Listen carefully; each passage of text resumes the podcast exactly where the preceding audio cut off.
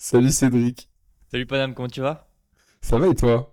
Ah, En pleine forme, en pleine forme. Euh, je viens de rentrer en Estonie début de semaine là. Je me suis pris le, le froid glacial du, de l'Europe du Nord. Ça fait pas plaisir, mais on est là. On, s'enterre dans la grotte et on charbonne du coup. J'adore. Je suis euh, déjà admiratif du fait que tu habites en Estonie et je suis hyper content de faire cet épisode avec toi parce que euh, je t'ai rencontré, on va dire, je crois, il y a peut-être il y a deux ans maintenant. Et, ouais. Il y a un an, un an pile poil. Un an pile poil, c'était en octobre à la soirée de, bah, de Maxime. Que vous ah faites oui. Là, tous, les, tous les trimestres.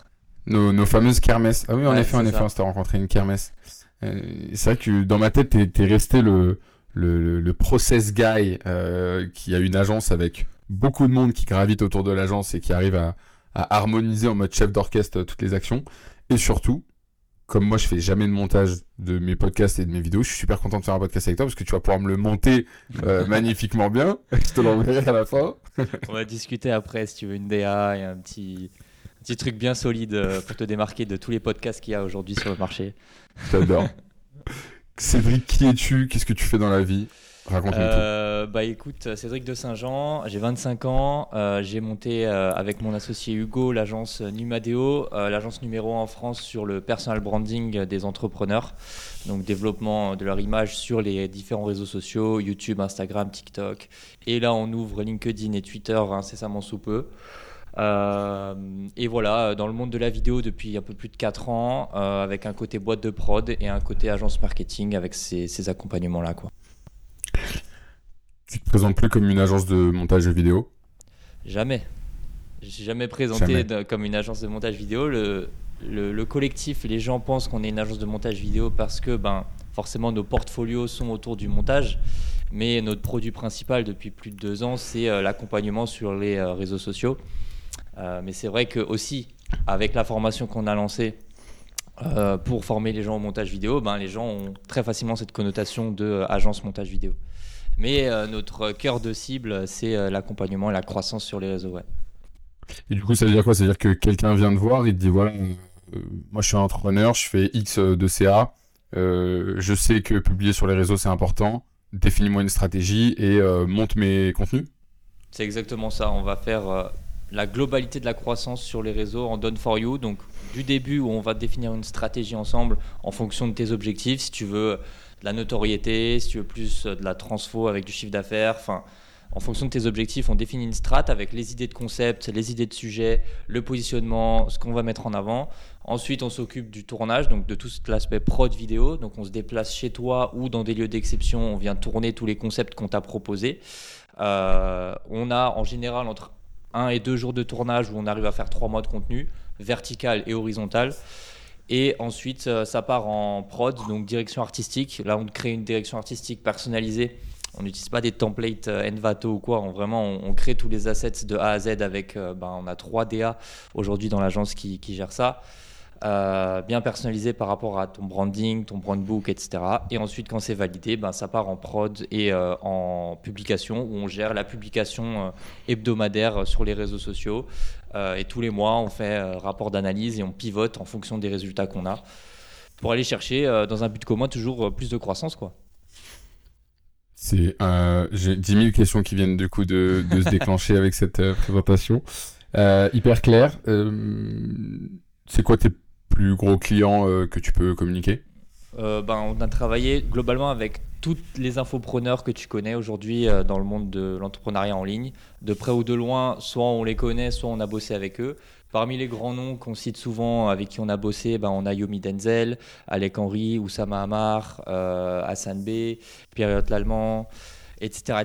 C'est plus de 400 clients depuis, depuis deux ans, deux ans et demi. Euh, avec qui on a bossé. Donc il y en a avec qui on est toujours on bosse toujours ensemble. Il y en a avec qui euh, ça s'est arrêté. Et la première cause de désabonnement chez nous, c'est l'internalisation. Donc ils internalisent les compétences. Euh, mais voilà, si je vous invite à aller sur le site Numadeo ou sur notre Insta pour voir un peu toutes les collabs avec qui, qui on bosse. Et là, on se de plus en plus vers du, du corporate. Donc, on a notamment, par exemple, Point de Vente avec David Bramy, euh, avec qui on bosse depuis un peu plus d'un an, qui est plus dans cet écosystème corporate. Et là, forcément aussi, un peu plus de NDA, donc euh, je peux pas trop communiquer les noms de boîtes. T'inquiète, on n'est pas là pour te mettre dans la sauce. Hmm, je mettrai évidemment tous les liens de ton site internet et tout dans la, dans la description de l'épisode pour que vous puissiez retrouver les différentes, différentes réalisations. ça m'intrigue parce que moi, mon parti pris, c'est de dire, enfin mon parti pris de, mon expérience, une, une agence qui est autour justement de la vidéo et qui euh, du coup demande du montage et demande euh, à la fois quand tu as plus de clients, tu dois avoir plus de personnes en prod pour euh, réaliser les prestats. Du coup, qui est un peu antinomique avec le fait de productiser une agence. Du coup, ma question c'est est-ce qu'aujourd'hui tu arrives à faire de la marge? En gros, c'est quoi ton c'est quoi ton, ton CA Enfin, c'est quoi un peu les chiffres que tu aimes communiquer? Mhm. Carrément, ouais. Ben, en fait, nous, comme tu l'as dit, on est dans un modèle de business model d'agence qui fait qu'on échange notre temps contre de l'argent. Donc notre scaling va être complètement relié et corrélé au nombre de personnes qu'on a en interne. Euh, donc euh, si on veut faire plus de ça, il nous faut plus de personnes. On n'a pas du tout de variable sur les résultats ou sur le ad spend, par exemple sur les agences de media buying ou des choses comme ça. Non, nous, c'est des forfaits fixes par mois. Et en fait, on a un modèle de, vente et de, gestion des coûts qui est que euh, on, connaît nos coûts pour un client. Par exemple, voilà, un nouveau client qui rentre pour euh, un vertiscale classique sur tous les réseaux sociaux avec tant de vidéos par mois. On sait, OK, ça nous coûte tant. Voilà combien on le vend. Voilà nos charges fixes euh, mensuelles par rapport au volume qui prennent, euh, ben, qui croppent la marge brute. Et derrière, on sort en moyenne chaque mois avec une marge nette d'à peu près entre 30-35%. Des fois, c'est un peu plus, des fois, c'est un peu moins en fonction des investissements. Euh, effectivement, ça ne fait pas rêver quand tu es en mode freelance et que tu gagnes 100% de ton chiffre d'affaires.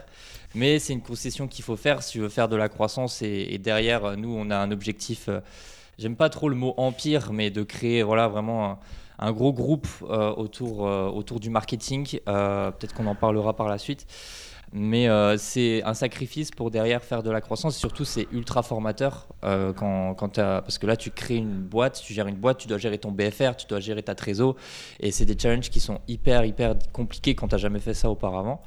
Et après, en termes de chiffre d'affaires, pareil, ça va dépendre des mois, mais on tourne entre 110 et 130 000 par mois euh, selon, les, mois. Voilà, sur cette base de pourcentage de marge également. Ok, donc en gros, en marge, globalement, tu fais à peu près 300 000 euros de marge euh, par an, ce qui te permet de, de développer. Tu... Aujourd'hui, tu réinvestis tout dans la boîte, tu le sors pour aller le dépenser à Dubaï, tu fais quoi? On, a fait ça au début, et après, ça on s'est vite rendu compte que, ben, en fait, c'est pas ce qui nous correspond et c'est pas notre ambition de vivre à Dubaï. C'est pour ça d'ailleurs que j'ai déménagé de Dubaï euh, à l'Estonie il y a un an exactement. Radical. Euh, et non, Ouais, radical, du chaud au froid. et c'est un choix, hein, je le subis pas.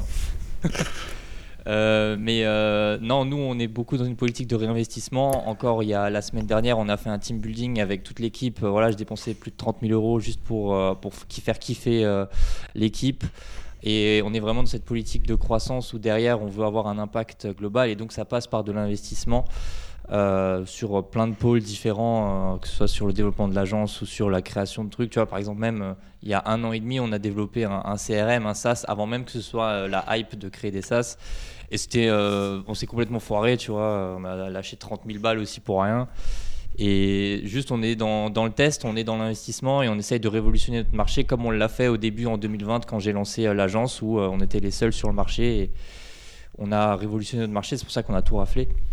Donc euh, ouais, on sort du dividende bien évidemment, mais euh, à moindre mesure et on, est beaucoup dans le réinvestissement effectivement. Du coup dans la... Ok. Ok, très clair. Euh, avant de passer à la partie process qu'on va décliner sur sales, production et un petit peu management, comment tu as commencé? Qu'est-ce qui t'a... Est-ce que tu étais freelance au début? Et si tu étais freelance, Comment tu fait cette transition entre freelance et agence et c'était quoi le, les réflexions que tu t'es faites dans ta tête?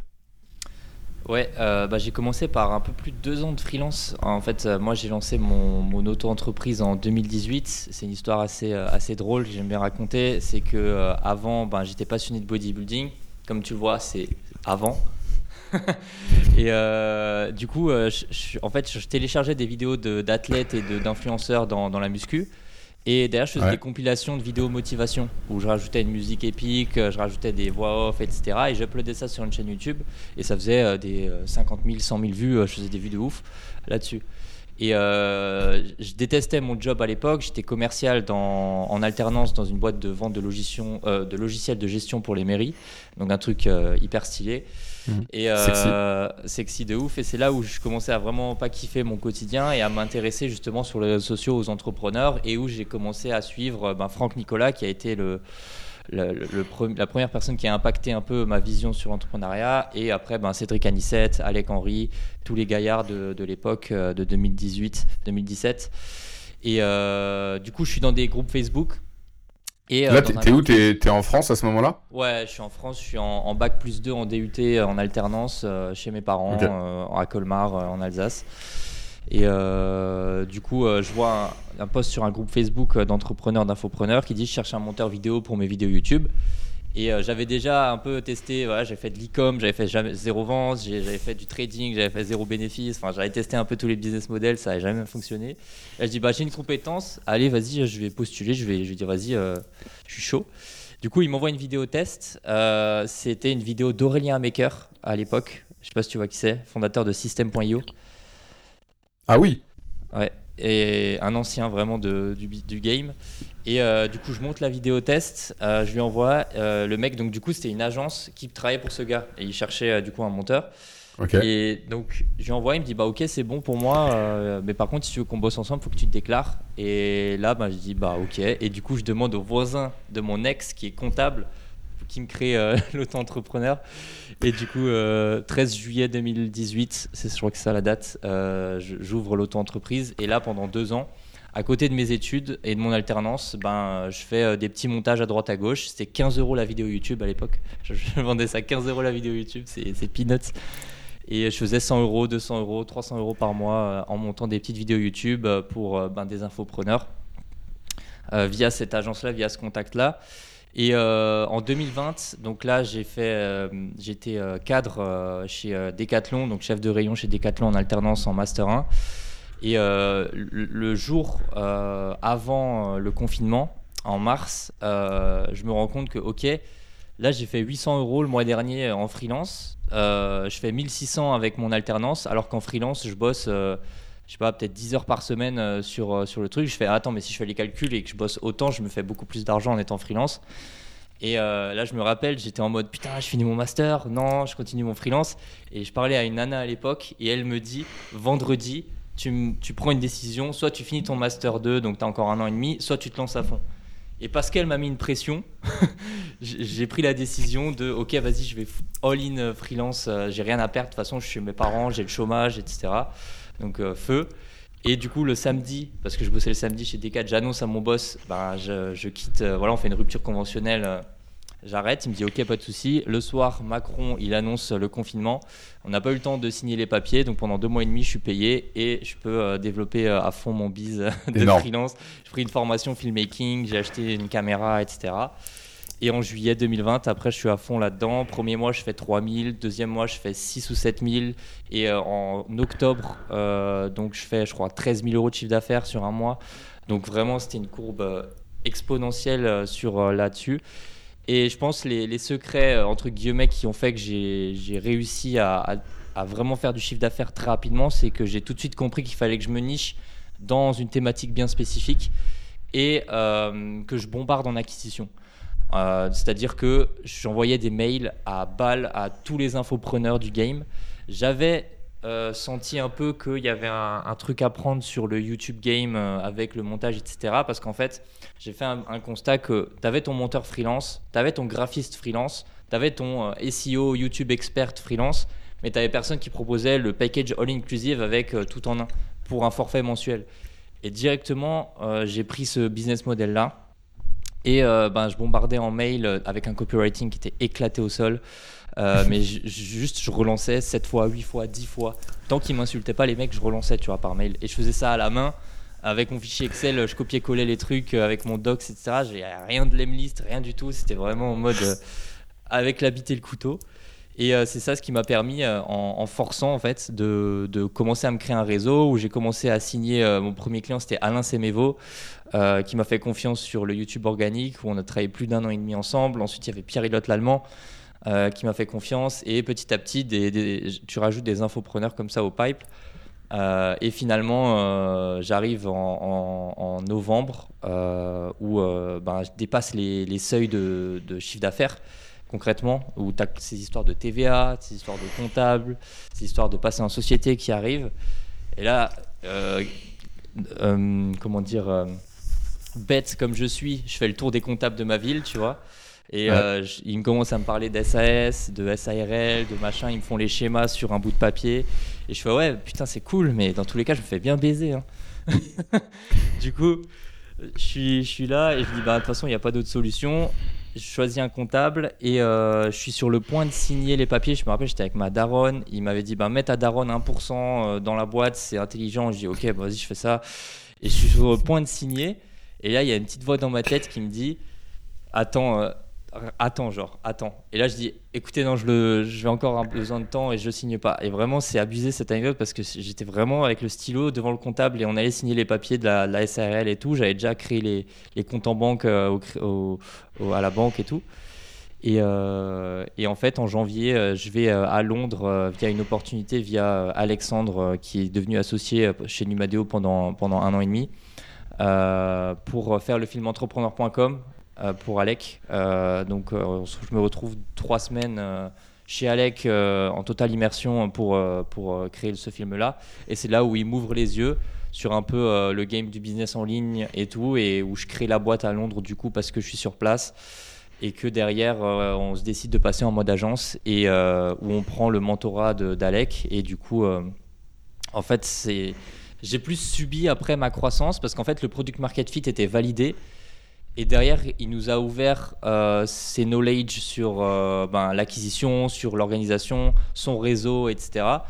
Et en fait, euh, même si il nous mettait en relation, il nous pushait quelques clients, c'est moi qui prenais les calls de closing. Et quand j'étais là, je commençais à closer à 2000 euros par mois, 2500 euros par mois. J'étais en mode, waouh, c'est incroyable, c'est un, un, montant qui est énorme. J'étais en mode comme un ouf et je tremblais quand j'étais sur le call parce que pour moi, c'était des sommes qui étaient aberrantes. Et les mecs, ils se disaient, ouais, vas-y, c'est bon, envoie-moi le, stripe ou envoie-moi le, rib.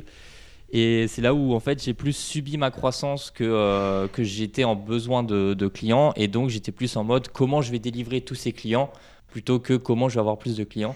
Et c'est là où tu passes forcément au modèle agence et où tu commences à recruter tes premières personnes dans l'opérationnel, monteur vidéo, graphiste, community manager etc. etc.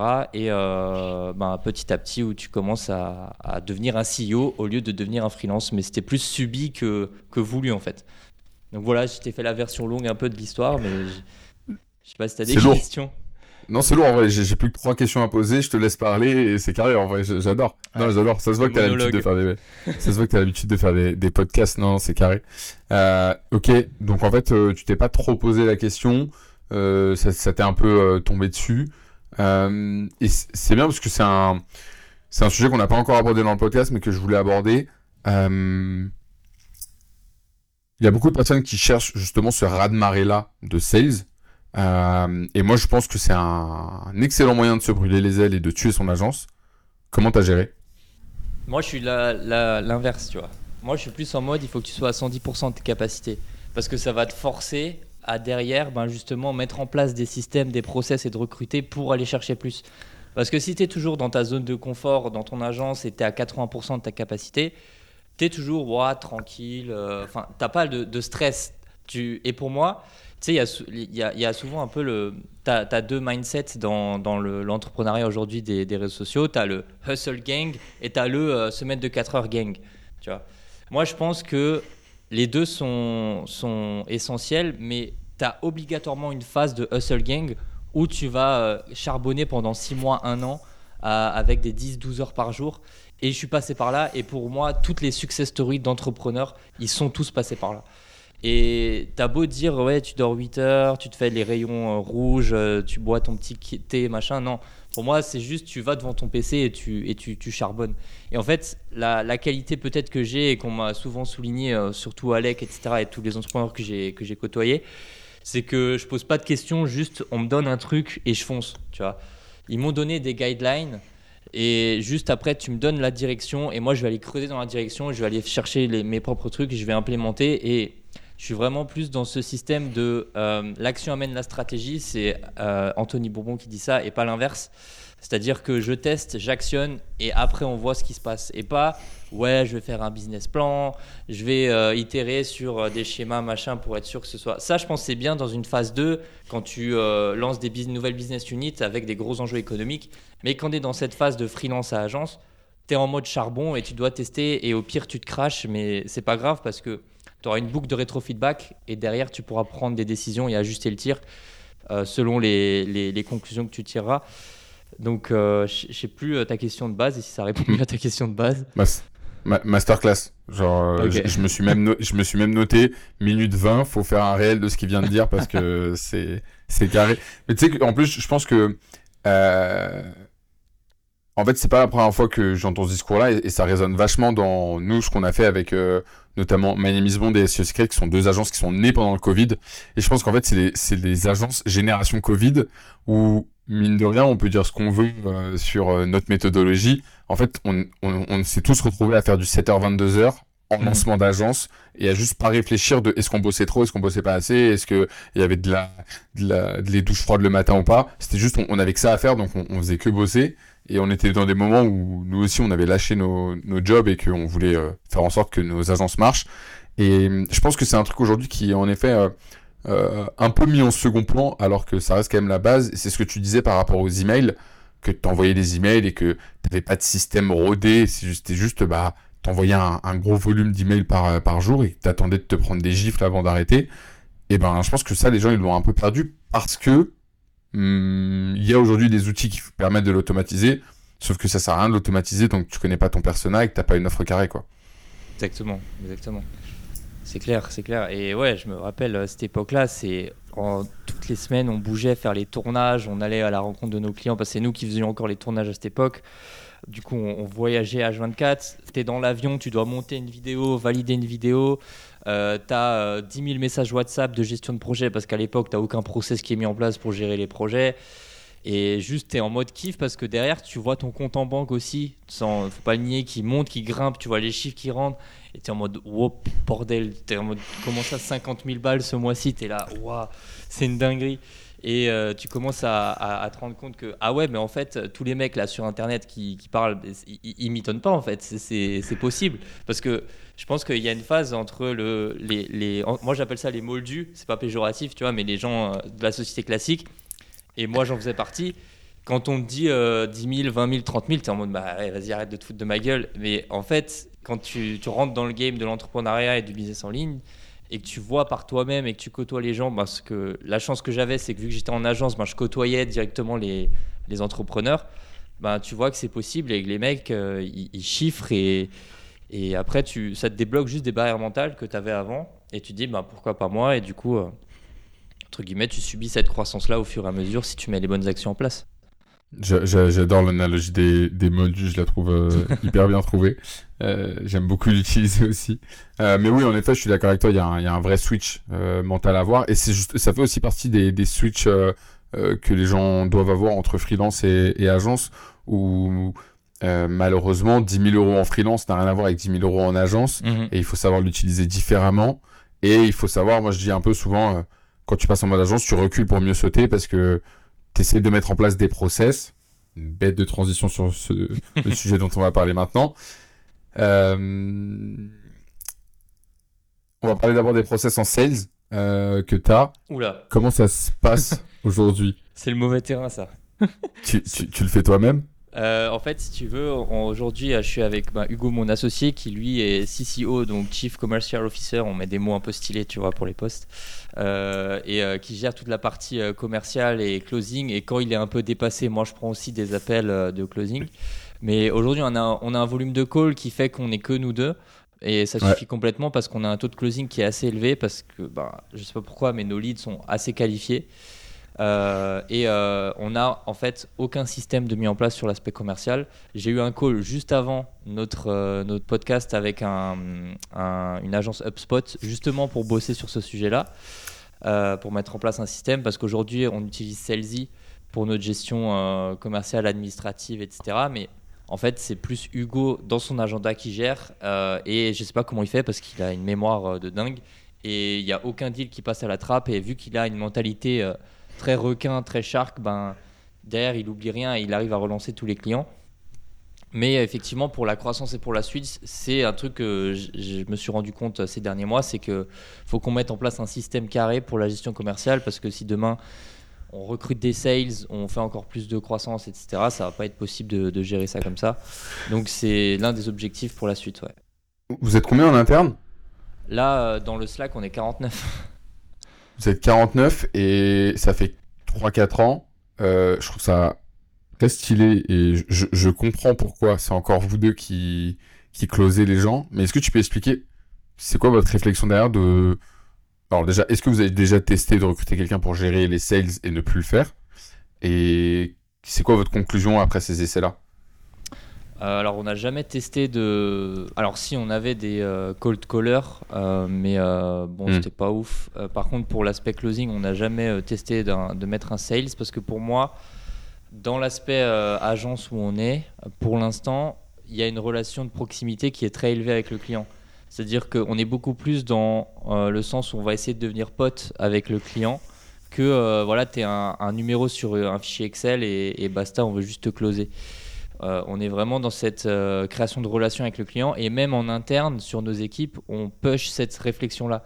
C'est-à-dire que on push vraiment que euh, ben, les différentes personnes qui vont bosser sur les différentes étapes du projet doivent être hyper friendly avec la personne et créer des relations, etc. Et cette relation, pour après derrière de l'apport d'affaires et euh, continuer à scaler, avoir un bon réseau, elle est obligatoire en tant que founder tu vois, d'une agence parce que c'est ce qui va euh, nous permettre de signer encore plus de deals. Si on n'avait pas euh, gardé la main sur cet aspect-là, on n'aurait pas des relations de proximité avec nos partenaires aussi élevées et on n'aurait pas toutes les opportunités qu'on a aujourd'hui chaque mois, chaque semaine parce qu'on a des, bons, des bonnes relations. Et un exemple concret pour euh, donner plus de concret sur, euh, sur ça euh, que je peux te donner, c'est avec Pierre Elliott l'allemand. eh bien, aujourd'hui, on est potes, littéralement potes avec Pierre Elliott. Et on a bossé avec lui pendant un an, pendant 2021, sur son personal branding et sur sa startup skill quand il faisait du, streaming pour, en gros, Netflix de l'entrepreneuriat. Donc, je rappelle, ce client, je l'ai eu parce que je l'ai relancé dix fois et je ne l'ai pas lâché. Et euh, du coup, c'était un panier moyen à genre 6 000, 7 000 euros par mois pour sa startup, c'était incroyable. Ensuite, il a arrêté parce que le, projet, euh, ils, étaient en désaccord sur la suite. Il y a 6-7 mois qui se passent où on collabore plus trop ensemble, mais on reste potes et on échange de temps en temps. Et là, euh, il, est dans le domaine des NFT et du Web3. Et il y a Anthony euh, Bourbon qui lance son projet Blast Club, donc qui est euh, aussi en NFT, mhm. et qui cherche une, boîte de prod avec qui bosser pour ses personal branding et pour le Blast. Et du coup, il travaille avec Pierre Elliott sur l'aspect technique, je crois, ou marketing du, du, du Blast Club. Et ben Pierre Elliott nous met en relation avec Anthony. Et ce qui fait que derrière, on signe Anthony parce que euh, ben, il nous a mis en relation et qu'on était hyper proche avec euh, Pierre Elliott. Et pendant un an, on a bossé avec Anthony et ses équipes sur, euh, sur plein de vidéos et c'était incroyable. Et ça, des histoires comme ça, j'en ai, j'en ai plein à te partager juste parce que on n'a pas cet aspect commercial où juste je suis mm. là pour te vendre un truc, mais on est là pour faire un, pas un partenariat, mais une collaboration pour atteindre un objectif ensemble et que ça se passe bien et qu'en plus on, s'amuse ensemble, tu vois, et, on kiffe.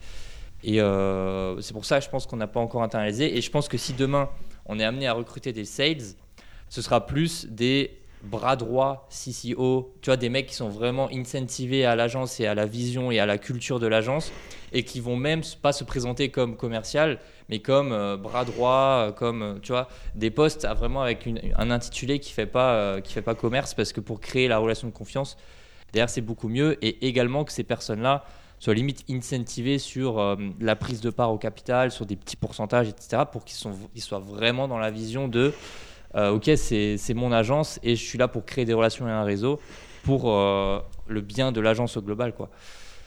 Donc voilà, et après, forcément, si tu pars dans des sphères de, de 7 chiffres par, par, an, par mois, pardon, là, oui, forcément, il va falloir créer des équipes de vente et tout, mais on n'en est pas là encore. Donc voilà comment je vois un peu la hmm. chose.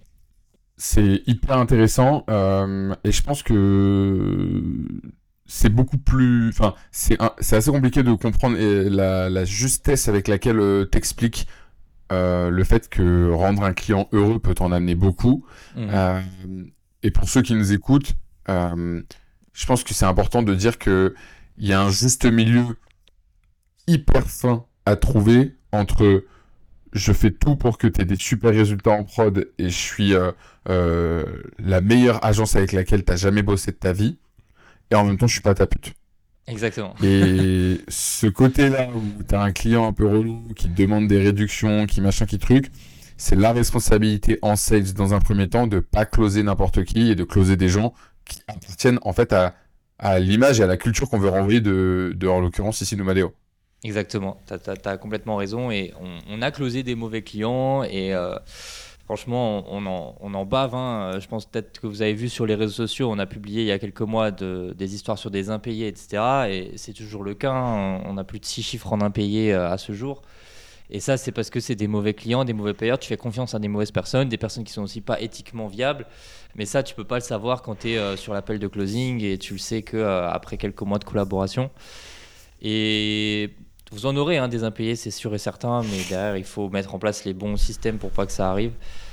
Euh, et après, c'est l'industrie aussi qui vaut ça. Hein. Voilà, l'industrie dans laquelle on est euh, du business en ligne euh, fait qu'il y a un taux de, personnes non éthiques qui est non négligeable. Et c'est à nous derrière de, de, démêler le vrai du faux quand on les a sur les appels de closing. Mais ouais, pour rebondir sur les, les, débutants entre. Attends, j'aimerais bien rebondir sur les impayés parce que c'est vrai qu'on n'en parle pas assez. Euh, nous, on a une culture euh, chez The Quest Agency Studio où euh, on ne parle pas publiquement et on ne dénonce personne publiquement. J'avais vu les posts que tu avais fait sur LinkedIn par rapport à ça et, je les avais trouvés assez justes. En effet, ça fait partie du game des agences et même de manière générale du business, qui est des impayés et qui est des coups de Trafalgar. faites attention à ça. L'un des meilleurs moyens Enfin, il y a deux moyens pour moi importants, c'est être toujours payé upfront, et essayer au maximum de demander d'être payé upfront, avoir des contrats hum, légaux solides. Même les contrats. Même les contrats, on est d'accord. Euh, et quoi qu'il arrive, nous, le truc qu'on se dit, et je crois qu'en plus d'ailleurs, on a des clients en commun euh, d'impayés, c'est assez marrant.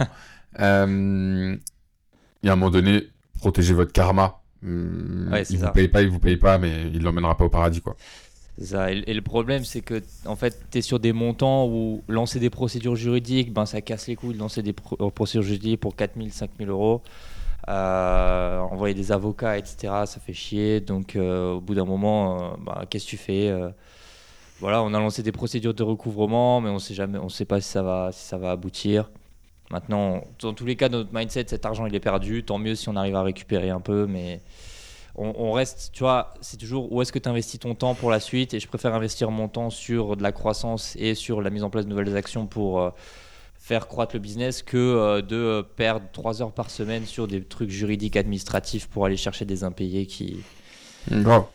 c'est de, la mauvaise énergie, on est d'accord. C'est pas juste t'es en mode euh, loser, t'abandonnes, non pas du tout, c'est juste investis ton temps sur les, les, bons assets pour la suite. quoi. Tu, tu gagneras plus d'argent à mettre à mettre ce temps-là en sales que à mettre ce temps-là en légal, quoi. Exactement. Mais faites attention. Euh, ouais. Et attends, du coup, tu voulais dire quoi? Euh, ouais, je voulais juste dire euh, sur l'aspect entre guillemets les, les freelances qui, sont dans leur début de journée et, qui veulent, qui sont dans cette phase de croissance et qui passent à agence. Souvent, moi, je prends en consulting quelques personnes pour les aider à scaler leur agence. Et souvent, les gens ils viennent et ils me disent ouais, ben du coup, je vais recruter un closer pour prendre plus de deals en fait, la peur cachée, c'est que juste eux, ils sont pas assez bons en closing et du coup, ils déchargent cette, euh, cette responsabilité sur un closer parce qu'ils se disent le closer va closer mieux, mais pas du tout. Euh, pour moi, tant que tu n'arrives pas à, 50, 100 000 euros par mois, c'est toi ton, closer et c'est toi qui représente le mieux ta boîte pour aller chercher du deal. Euh, et il faut juste que tu masters cette compétence et que tu prennes beaucoup plus de calls et que tu travailles ta compétence commerciale et de closing. Et ça, ça se fait, c'est un muscle. Hein. Moi, au départ, je suis un grand timide de base et jamais j'aurais pensé pouvoir parler, tu vois, même face caméra ou échanger avec des gens aussi facilement et aisément. J'avais peur de prendre rendez-vous chez le coiffeur par téléphone, tu vois, à l'époque. Euh, donc euh, non, ça se travaille. La timidité, ça se travaille. Et le closing, la psychologie, ça se travaille. Et ne ne déplacez pas le problème en disant je vais prendre un closer, parce qu'en plus vous bouffez vos marges. Le closer, il y en a très peu qui sont bons. Euh, et derrière, c'est vous qui êtes le meilleur représentant de votre, votre agence et de votre produit. Donc, il faut juste travailler et ne pas avoir peur des appels de vente. Quoi. Comment tu as musclé ton jeu? Ah, J'étais obligé, j'avais pas le choix. en fait, déjà, il y a un truc très simple, c'est tu sais, la période où j'étais commercial dans, pour les logiciels de gestion. Ben, en fait, après mon bac, j'avais qu'une option euh, tu sais, euh, post-bac, quand tu fais des, tes vœux, etc., c'était DUT, euh, TC, et j'avais que l'alternance. J'étais pas pris en initial, je sais pas pourquoi. Et donc, il me fallait une boîte. Et du coup, à l'époque, ben, j'étais ce mec qui était hyper timide, qui arrivait aux entretiens, qui disait oui, oui, oui, oui, et tu vois, qui, qui, disait rien, qui, était chétif, enfin voilà, aucune confiance en lui. Et euh, ben, finalement, j'ai réussi à avoir cette boîte ben, qui était une boîte naze euh, parce que ben, forcément, euh, j'étais peut-être le dernier qu'ils avaient sur la liste à prendre. Et par chance, fin août, j'ai cette boîte-là. Et le premier jour où j'arrive dans cette boîte, il me met devant un PC, il me donne un fichier Excel, il me donne un téléphone et il dit voilà les fiches de présentation de nos produits, vas-y, vends. Le premier jour, tu dis ça à moi qui n'ose pas prendre rendez-vous chez le coiffeur par téléphone. et en fait, bah, c'est là où j'étais en mode, bah, je déteste mon job. Tous les jours, j'allais au job, j'étais vénère, même avec mes parents, tu vois, ça, ça influençait mes relations et tout parce que je détestais euh, mon quotidien. Et c'est là où je me suis enfermé dans la muscu. Et donc pendant deux ans, j'ai subi cette situation où j'étais obligé de faire des calls de vente en open space devant 10 personnes, tu vois. Euh, à, appeler des, secrétaires de mairie, des maires, etc. Donc euh, vraiment, c'est de la vente euh, assez balèze. Mm. Et où derrière, j'étais en mode muscu à balle, où j'ai pris confiance en moi parce que derrière, ben voilà, je me suis musclé, donc ça permet de prendre confiance en soi. Tu as ces, notions de discipline, de travail et tout. Et derrière, tu masters aussi tes compétences en, relationnel parce que ben, tu prends des appels tout le temps. Et ensuite, ça m'a permis derrière, parce que j'avais un objectif après mon DUT, c'était d'aller chez Decathlon parce que je sais pas pourquoi, j'étais en mode c'est le Graal, c'est c'est la boîte où, qui est incroyable pour bosser, tu es dans le sport, et machin. Et ben j'ai fait quatre entretiens, je me rappelle, pour, euh, pour euh, être pris chez Decat. J'étais venu en costard et tout. Et ben, ça a fonctionné, j'ai été pris parce que euh, derrière, grâce à ces deux années de, de où c'était dur, où je détestais, en fait, ça m'a forgé. Ça a forgé ma confiance et c'était un mal pour un bien qui a fait que ben, ça a débloqué énormément de situations dans ma vie derrière pour la suite. Et euh, intéressant. Ouais, trop cool. Et, et, même, j'ai re-ressenti les, les, le malaise et, le stress que j'avais au départ en DUT quand je commençais à avoir mes premiers appels de vente pour mon propre business en freelance. Euh, où tu as les mains moites tu es là, tu parles et, ta, voix elle tremblote un peu. Et voilà, tu, même quand, quand, tu sais faire entre guillemets de l'appel de vente mais que tu es dans un nouveau domaine, ben, tu repars sur des, des non-acquis et tu rebosses et voilà quoi. Et c'est juste du travail en soi. Hein. J'adore, j'adore cette euh, ce côté-là. Euh, d'ailleurs, Ormondi, euh, que je pense que tu consommes un petit peu, le dit beaucoup. Il dit ferme, ferme, tes chicots et appelle 150 personnes par jour et on se rappelle après, quoi, tu vois. Exactement. mais ça rejoint ce qu'on disait en début de podcast. Il faut, il y a un moment donné, il y a des actions qui sont obligatoires et et plus on fait du volume, plus on plus on devient bon. hyper intéressant. avant de passer sur la partie un petit peu process. Euh, ça ressemble à quoi un petit peu une journée euh, pour toi du coup euh, entre est-ce que tu étais garant du coup un petit peu de l'image de Numadeo donc comment est-ce que tu répartis entre je fais connaître Numadeo je fais est-ce que tu fais encore un peu de prod je vends? Mhm. Moi, ben, mon quotidien, c'est un quotidien entre guillemets de CEO, c'est-à-dire que ça fait plus d'un an et demi que je suis plus du tout dans l'opérationnel. Tout est délégué. J'ai plus touché un logiciel de montage depuis ben, voilà, des lustres. J'ai plus fait de tournage euh, depuis, euh, enfin en tout cas en tant que que Presta depuis euh, bien longtemps. Et aujourd'hui, je suis beaucoup plus dans, bah, je suis que dans du management, c'est-à-dire que bah, mm. j'échange avec mes heads au, quotidien, dans du recrutement de, de heads aussi. C'est-à-dire que les, le recrutement des, opéra des personnels opérationnels, type monteur, graphiste, ça c'est délégué à mon COO Matteo, qui aujourd'hui euh, est la personne euh, garant du succès de, nos services. C'est lui qui gère tout euh, l'aspect delivery de nos clients. du marketing beaucoup, donc travail de page de vente, travail de copie, travail de, de création de contenu, travail de hum, lancement de nouveaux, nouvelles verticales, de réflexion, etc. C'est beaucoup en fait des tâches de fond. Et ensuite, ben voilà, du réseautage, des relations avec des gens et, de la réflexion globale sur le, business, quoi. Et plus, plus bodybuilding? Euh, si j'ai repris. Alors du coup j'avais, j'ai fait, je m'étais mis un challenge en, juin de cette année de faire un marathon en, en 4 mois. Ah. Du coup je l'ai fait. Euh, à Lisbonne il y a trois semaines. Magnifique. Euh, ça monte en plus, non Pas mal Lisbonne, non? Ça va, il y avait 130, 150 mètres de dénivelé, c'est pas ouf. Quand même. Mais parce, que les marathoniens, ils aiment bien les, les, les, marathons roulants, justement. Celui de Berlin est très roulant. Mm. Et celui de Lisbonne, c'est pas là où il y a les records qui sont, qui sont, qui sont explosés. Ouais, quoi. ouais c'est clair. Mais euh, super beau. Alors je le recommande si vous voulez, d'un point de vue beauté, parce que tu es le long de la côte, surtout le long. Par contre, d'un point de vue organisationnel, ils sont éclatés. C'était n'importe quoi l'organisation. Bref. Euh, tu as réussi à le faire en combien de temps? Euh, je m'étais euh, fixé sub 4, mais j'étais un peu ambitieux. je l'ai fait en 4h40.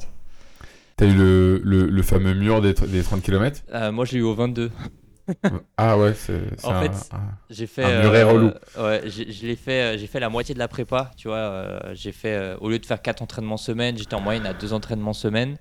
J'ai fait deux semis. j'ai fait un 1,47 en semi, qui était pas mal. par contre, la plus longue distance que j'avais fait, c'était un 25. Donc c'est l'erreur que j'ai fait. Et aussi deux semaines avant le marathon, je me suis pas du tout entraîné. Manque de temps et tout. Enfin hmm. bref. Et, euh, euh, du coup, le jour J, ben, je dis foutu pour foutu, nique sa mère, on y va comme ça. Et euh, ben, le, rythme des sub 4 est tenu jusqu'au 23e, 24e. et après, ben, c'est la dégringolade. Et en fait, c'était même pas un problématique de cardio ou musculaire, c'était vraiment tendineux. C'est-à-dire la voûte plantaire des pieds, douleur horrible chaque pas, les genoux, les hanches. vraiment, c'était ça le pire. Et ouais, c'était un supplice, hein, du 28e jusqu'au 42e. Vraiment, moi, je le conseille euh, vraiment à tout le monde de faire cette expérience. Je crois que tu es un gros coureur, toi aussi. Euh, je le conseille parce que c'est une expérience euh, humaine sur soi-même qui est assez incroyable et j'ai ressenti des trucs que j'avais jamais ressenti auparavant dans cette épreuve-là. Et tu as toutes les 5 secondes le truc, ouais, ben c'est bon, je dis que j'ai été blessé, je peux abandonner, facile et tout. Et non, juste tu restes focus, tu avances et, et c'est comme dans l'entrepreneuriat, c'est un pas devant l'autre. Au départ, j'étais en mode, ouais, tous les 5 km, tranquille. Et après, t'es, oh, tous les kilomètres, yes.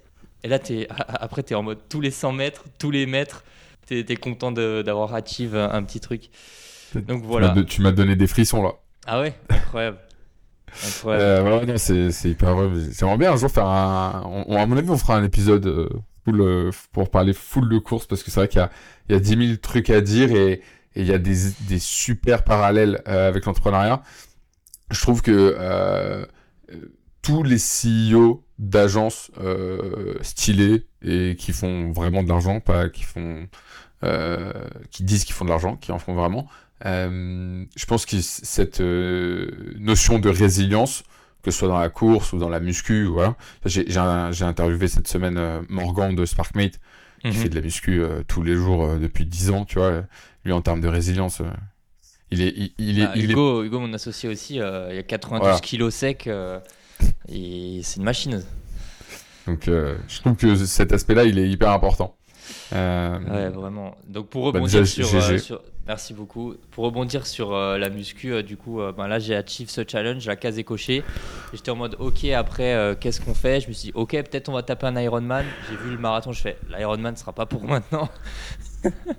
et du coup là, je suis en mode, bah, je reprends la muscu à balle euh, pour parce que même là, tu vois, mon corps, je suis pas à l'aise et tout, je, suis trop maigre. Donc euh, là, pendant 6 mois, ça va être charbon muscu euh, pour reprendre les, les 8 kilos que j'ai perdus pendant cette prépa marathon, quoi. Ouais, ça, ça, rend sec le, le marathon, c'est vrai. Et après, l'Ironman, pour le coup, c'est c'est un peu au-delà du défi. Quand tu vois là, moi j'ai préparé, j'ai fait un 65 km. Euh, on rentre plus dans le délire mode de vie en fait pour le coup. Genre euh, tu vois j'étais dans mon entraînement j'étais à 70 km par semaine. Euh, c'est pas juste je sors et je vais faire du sport c'est j'organise un peu ma vie autour de ça quoi. Ouais. Et ça c'est le dernier marathon c'était quoi ton, ton record en, temps? J'ai fait un seul marathon moi j'ai en fait j'ai fait 10 km 21 marathon et 65. Et marathon, pour le coup, je m'étais très très bien entraîné. En fait, j'ai fait un, un entraînement sur une application qui s'appelle Campus Coach. J'avais la même. voilà. Bah, en fait, j'ai pris ça et je me suis dit, je ne raterai pas une minute et pas un entraînement. Et du coup, j'ai réussi à faire le marathon en 3h20. Incroyable. GG. Donc euh, ouais, j'étais méga content. pour le coup, j'avais, j'y suis allé avec quatre, euh, quatre de mes potes et les quatre m'ont ultra poussé et tu vois, ils, ont, ils sont relayés et ils m'ont dit vas-y, genre tu, tu dois y aller, tu dois aller euh, chercher la, le, le, le, moins de temps possible. Et c'est vrai que j'ai eu un sentiment de délivrance à la fin. ce sentiment-là, c'est un truc genre c'est puissant et on et je comprends à quel point euh, les gens tombent amoureux de la course à pied quand on a justement goûté à ce sentiment-là de d'achievement en fait. Bah, bah, tu vois, moi je suis l'inverse. J'ai détesté la prépa et j'ai pris aucun plaisir et je comprends toujours pas les gens qui prennent du plaisir. je te rassure, j'ai pris un énorme mur à justement mon dernier trek. Je pensais faire 9 heures, j'ai fait 12h30, j'ai pris un énorme ah mur euh, pareil, kilomètre 22 et j'ai fait 40 km avec des crampes euh, auxquelles j'ai même donné un nom à ma crampe tellement elle était présente. Tu vois, je l'ai appelée Bob. Euh, enfin bref, c'était horrible. Donc je, vois très bien. Et j'ai pas du tout eu ce sentiment euh, d'achievement à la fin. J'étais en mode putain mais c'est quoi ce sport de merde? Plus jamais je mets des chaussures. Euh, donc je comprends totalement. Mais je pense justement qu'il faut faire un gros volume de courses. Et je pense que ah, c'est un peu comme les sauts en parachute. Le premier, il est incroyable. Mm. Et après, quand t'en fais 15, 20, 30, 50, c'est le, le, ratio kiff, euh, kiff danger est différent. C'est comme ta, ta, ta, première, euh, ton premier shoot, bah, il est incroyable. Et derrière, ça baisse un peu ça. À part ouais, les doses, quoi. C'est exactement ça.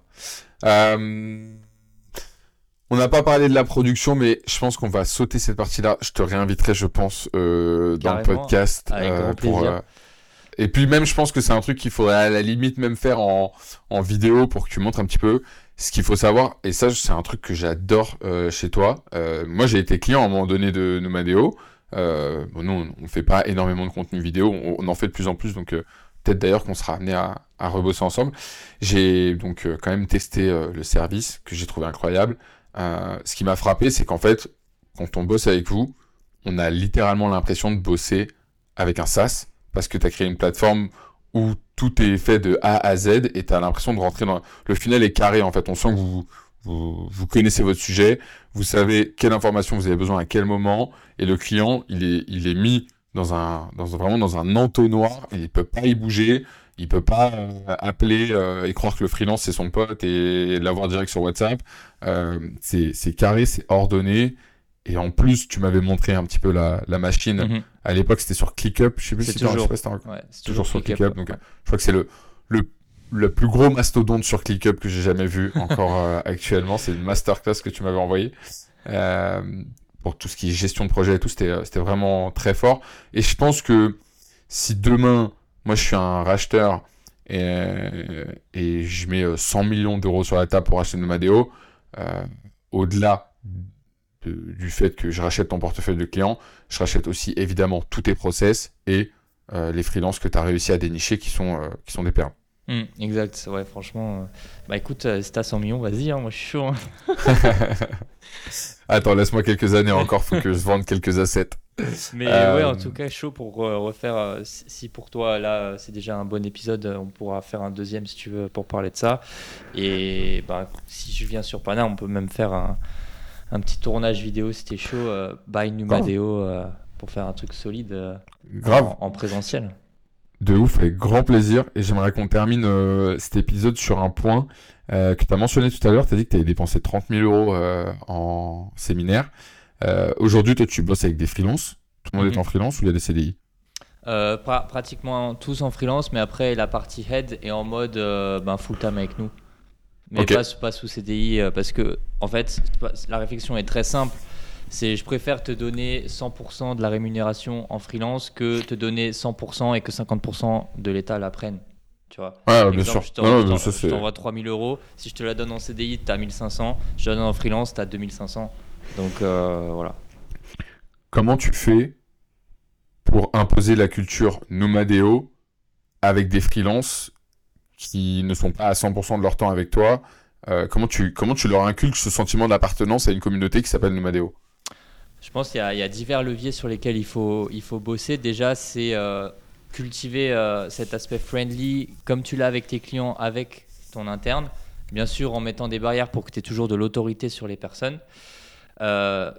et travailler avec des freelances, ça a des avantages comme des inconvénients. Comme bosser avec des salariés, ça a des avantages comme des inconvénients. Tu n'as pas de solution parfaite. Mm. Euh, ça passe par euh, déjà faciliter leur life, tu vois. Là, eux, ils viennent chez nous. Euh, ils veulent plus de missions, on leur donne plus de missions, ils ont plus de rémunération, fini.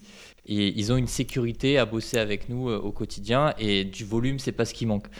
Donc là-dessus, ils ont cet aspect sécuritaire qui est cool. Ensuite, tu as l'aspect challengeant c'est-à-dire que en travaillant avec nous, ils ont l'opportunité de bosser avec des influenceurs de, zinzin.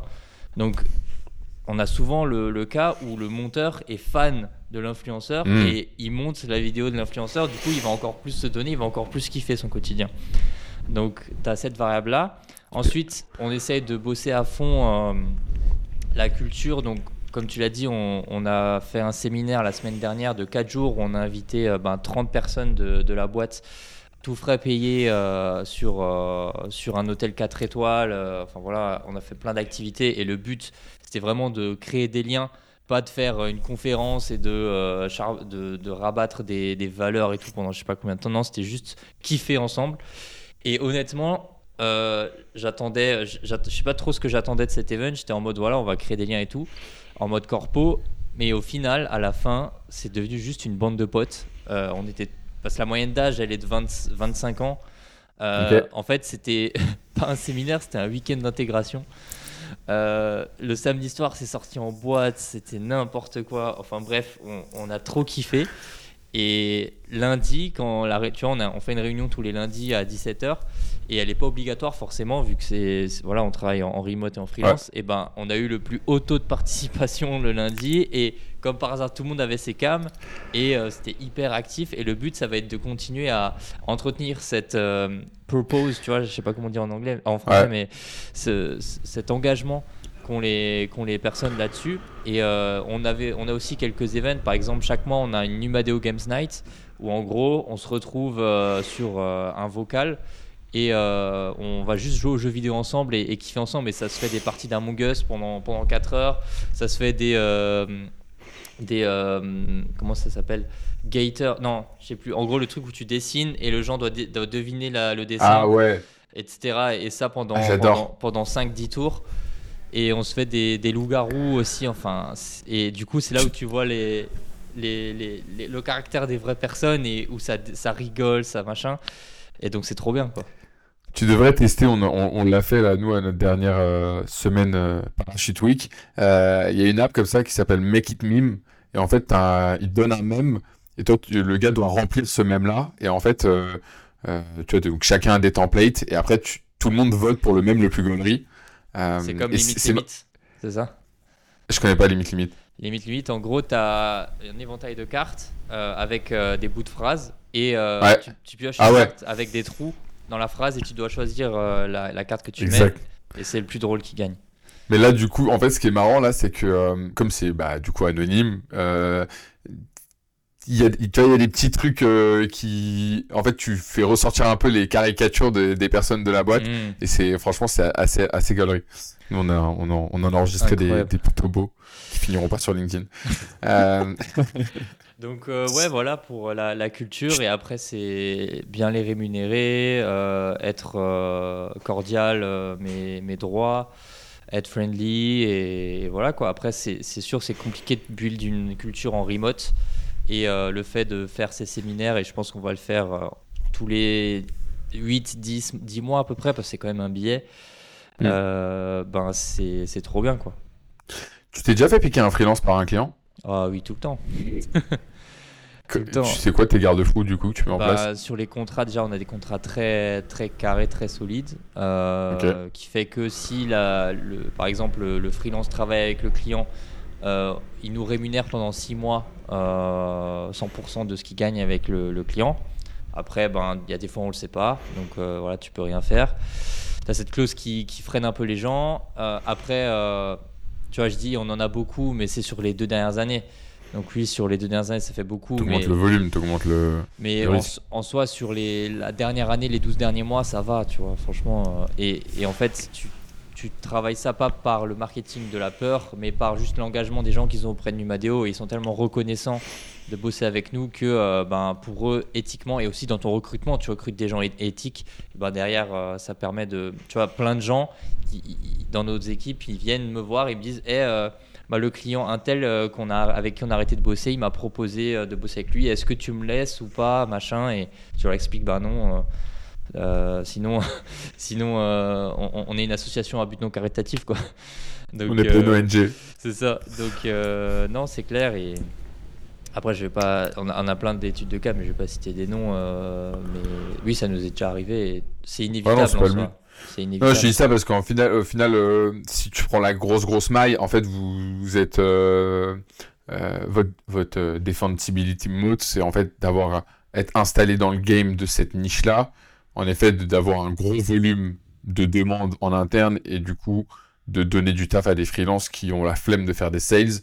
Et en plus tu les fais travailler sur des mecs euh, qu'ils idolâtrent dans certains cas euh, et donc euh, c'est entre guillemets un peu une marketplace mm. et en fait ça le plus gros problème c'est de justement réussir à pas se faire bypass quoi exact exact donc donc ouais mais en tout cas là trop content de toute la team trop fier de toute la team et tu vois, même moi, des fois, euh, qui suis plus dans le montage, euh, tu sais, il y a une anecdote marrante qui est qu'une fois, j'ai vu une vidéo, un Reels hyper stylé sur Insta.